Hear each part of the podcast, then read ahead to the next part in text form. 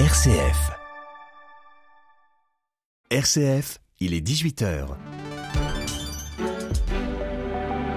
Retrouvez l'actualité nationale et internationale en direct de Rome.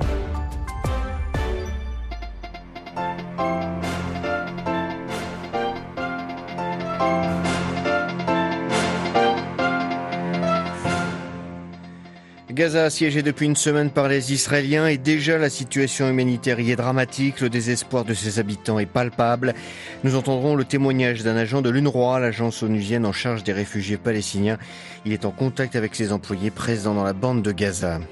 La plupart des pays riverains veulent éviter que la guerre entre le Hamas et Israël ne s'étende, une préoccupation partagée aussi en Europe, où les actes antisémites principalement ont augmenté en France, mais aussi au Royaume-Uni. Les Français, principalement la communauté scolaire, se recueillaient aujourd'hui en mémoire de Dominique Bernard, ce professeur assassiné dans son lycée vendredi dernier à Arras.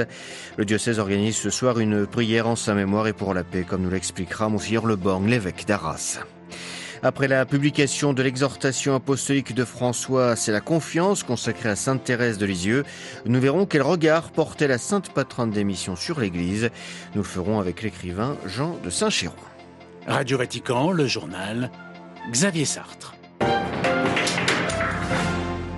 Bonsoir. Il reste 24 heures d'eau, d'électricité, de carburant à Gaza et si de l'aide n'y entre pas, les médecins n'auront plus qu'à préparer les certificats de décès. C'est ce qu'a affirmé à l'AFP le directeur régional pour le Proche-Orient de l'OMS, l'Organisation mondiale de la santé. Un terrible constat pour la bande de Gaza assiégée depuis une semaine par Israël après l'attaque du Hamas. Depuis un million de personnes, soit quasiment la moitié de la population, s'est réfugiée dans la moitié sud du territoire sous la pression de l'armée israélienne qui les a exhortés à quitter la zone nord.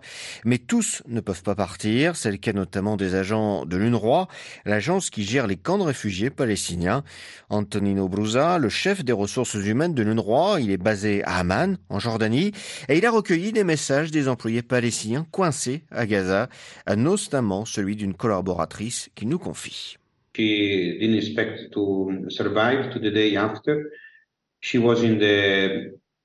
On ne s'attendait plus à survivre jusqu'au lendemain. Elle est au centre de Gaza, cette collègue. Elle dit qu'elle ne peut pas déménager, tout d'abord parce qu'elle ne peut pas laisser ses parents âgés, puis parce qu'elle ne peut pas se déplacer avec des enfants en bas âge et la famille élargie, mais aussi parce que c'est la huitième urgence au cours de ces sept dernières années. Et ils sont fatigués de tout cela. Nous préférons mourir dans la dignité plutôt que de chercher encore une fois à fuir vers le sud.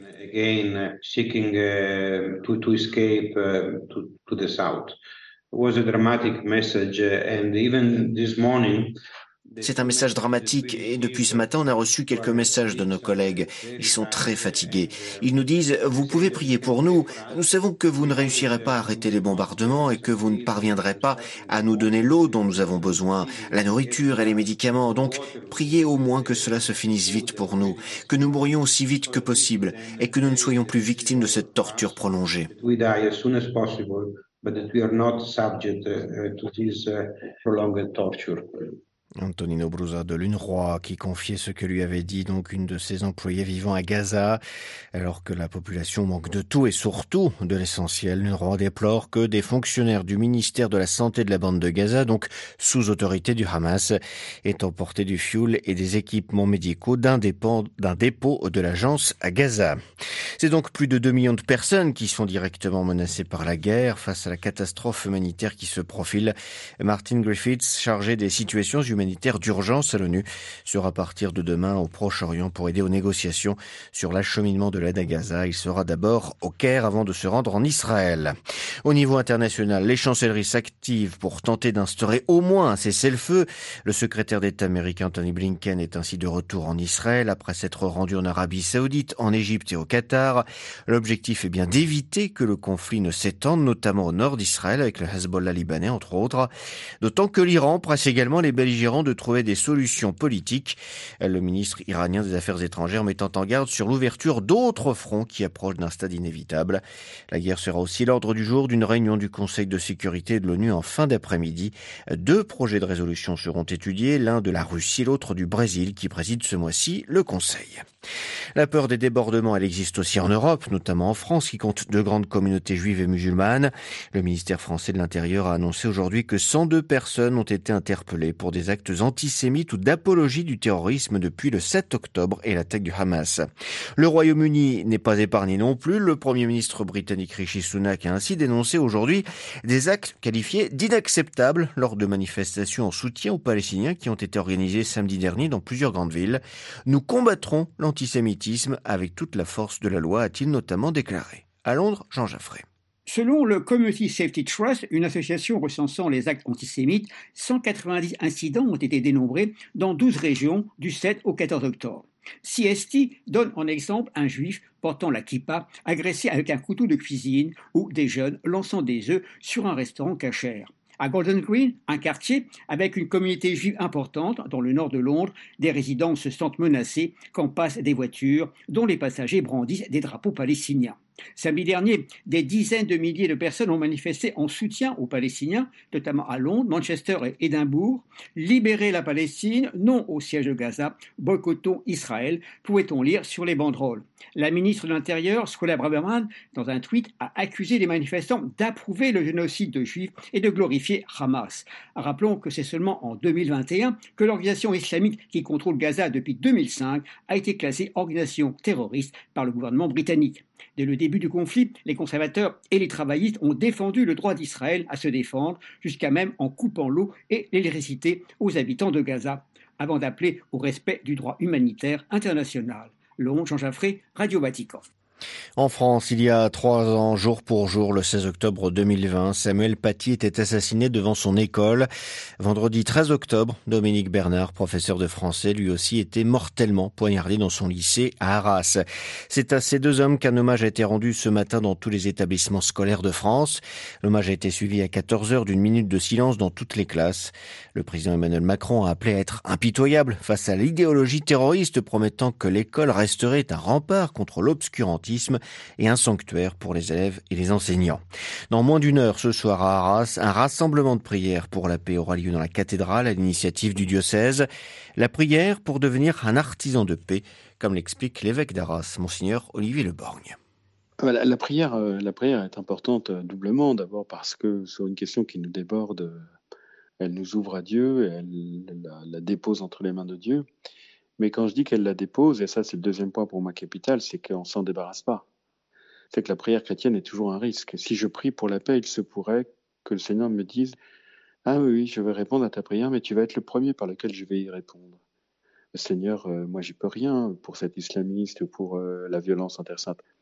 Tu peux, là où tu es, être artisan de paix et petit pas par petit pas, euh, de même que parfois il y a les, tsunamis ou les tremblements de terre, c'est la tectonique des plaques et on ne voit pas euh, les micro-déplacements. Et bien de même, une tectonique de la charité et de la paix. Tout acte de paix construit la paix pour le monde. Et la prière chrétienne, c'est prendre ce risque-là, d'accueillir l'Esprit Saint pour devenir un artisan de paix. Monseigneur Olivier Leborgne, l'évêque d'Arras, des propos recueillis par Jean-Charles Puzolu. Retour maintenant au Vatican avec la septième exhortation apostolique du pape François, la première consacrée à une sainte, Sainte Thérèse de Lisieux. Intitulée C'est la confiance, elle est parue hier en plein mois d'octobre missionnaire en la mémoire liturgique d'une autre grande carmélite, Sainte Thérèse d'Avila. En 27 pages en français, le pape, qui ne cache pas son attachement fervent et sa dévotion profonde à la Sainte Normande, ausculte tout son génie spirituel et théologique. L'écrivain français Jean de Saint-Chéron a publié en début d'année chez Grasset l'essai biographique Éloge d'une guerrière au sujet de la sainte. Il revient sur la vision particulière de l'Église qu'avait Sainte Thérèse. Thérèse, elle est pleine d'humour. Elle voit en fait toute la misère des prêtres, du clergé. Quand elle part en pèlerinage à Rome avec son père et sa sœur, elle trouve que les prêtres sont mondains. Elle trouve que les catholiques bourgeois euh, ne parlent en fait que de leur maison de vacances euh, et qu'ils euh, ne sont pas vraiment animés par l'essentiel, c'est-à-dire la vie de l'Évangile, c'est-à-dire de vouloir être martyr d'amour. Elle va immédiatement à l'essentiel et donc elle voit bien que l'Église est blessée, notamment du fait que nous sommes rongés par l'esprit mondain, par notre propre péché, par nos faiblesses, etc. Au milieu d'une église qui parfois peine à croire, en fait, en tout cas à travers ses membres, que le bonheur est vraiment là. C'est pour ça que, l'église est constituée de membres qui continuent à pécher. Parce qu'au fond, on n'arrive pas à croire, à se persuader vraiment que notre bonheur sera dans le renoncement à nos passions, dans le fait d'aimer tout le monde. Mais en fait, on peine à croire et elle, elle voit bien ce défaut de foi et d'amour de l'évangile, y compris au cœur de l'église. Donc ça, elle, elle a une vision très très réaliste et ce qui lui permet aussi d'avoir un regard effectivement d'infinie miséricorde sur tout le monde, au sein de l'église comme en dehors. Les hommes et les femmes peinent à croire véritablement, c'est-à-dire à vivre véritablement de l'évangile. Des propos recueillis par Delphine Heller et à retrouver en intégralité sur notre site internet. Voilà, c'est la fin de cette édition. Prochain tour de l'actualité en langue française, ce sera demain matin, 8h30 heure de Rome. Très bonne soirée.